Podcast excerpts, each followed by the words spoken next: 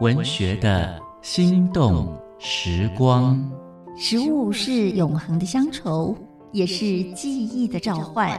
借由一道道温暖脾胃的庶民美味，我们逝去已久的旧日时光和生命景致将再度重现眼前。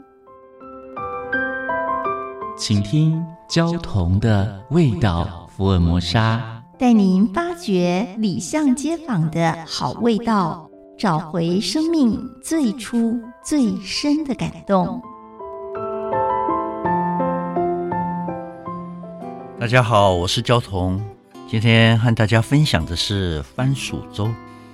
童年的时候，我寄养在外婆家，早餐都吃番薯粥。粥因为所掺的配料不同而变化无穷。富贵的像燕窝粥啦、鲍鱼粥啦、水蟹粥啦；清淡的像百合粥啦、笋丝粥、大麦粥、荷叶粥等等。番薯粥是粥里面的比较质朴的，一介布衣的样子。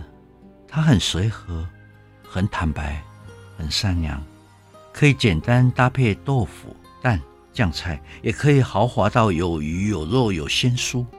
贫困的年代喝粥会让粥显得寒碜，小康的时候吃粥总是带着一种闲适感、谦逊而且健康的暗示。台湾人常吃的番薯粥，在数百种粥中独树一帜。它不像广东粥煮得细稠融化，而是稀饭般米粒分明，又入口就化。粥里面的番薯。可以丝，可以颠，可以块。我比较不爱泡成丝状的番薯粥，我比较爱饱满的地瓜块。鲜黄的番薯在清白的粥里，两个结合得非常幸福。很多人吃腻了大鱼大肉，渴望有一碗清粥，那是绚烂之后的平淡，经历热闹之后想要的宁静。往往看尽人间的繁华，才懂得享受掌声消失后的孤独寂寞。番薯粥有一种温柔体贴的特质，宁静、同情、抚慰人心，尤其适合身体孱弱、肠胃虚脱的时候，有点像春泥润物，很容易吸收营养，也能够减轻人体的负担。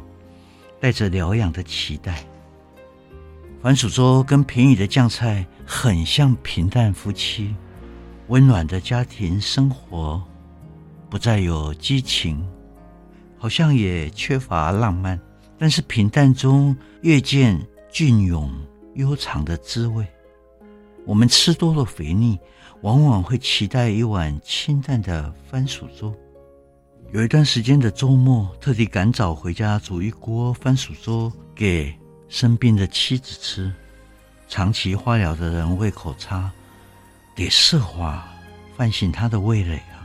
番薯粥总是滚烫着热情，热腾腾一碗下肚，最能够按摩身心。我往往是这样做的：米先浸泡半小时以后再煮，煮开以后。加入番薯一起煮，沸滚的时候转小火，用勺子稍加搅动，叫米汤稳定地沸，叫它不要满溢，静待它飘散清香，云淡风轻一般，飘散着一种深刻的气味。妻子重病复发一年以后，我的生活确实异常忙碌，或许。这也算是修行吧，越忙碌越能够练习气定神闲的态度。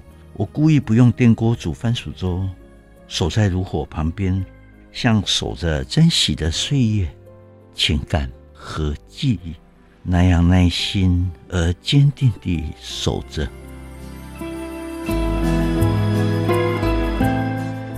文学的心动时光。焦桐与您品尝岁月的美好记忆。